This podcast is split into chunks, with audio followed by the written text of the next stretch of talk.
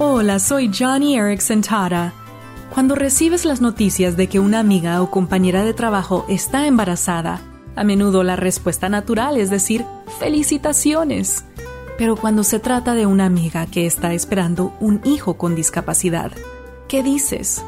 Es una buena pregunta y la respuesta no es tan complicada. En realidad, felicitar a una nueva mamá siempre es una gran respuesta. Además, puedes decirle, amiga, no estás sola, estoy orando por ti. O escribir el Salmo 127 en una tarjeta de felicitación. Los niños son un regalo del Señor y así alentarla con el recordatorio de la palabra que su hijo o hija con necesidades especiales es un regalo celestial.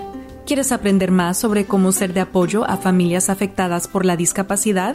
Visita johnnyradio.org.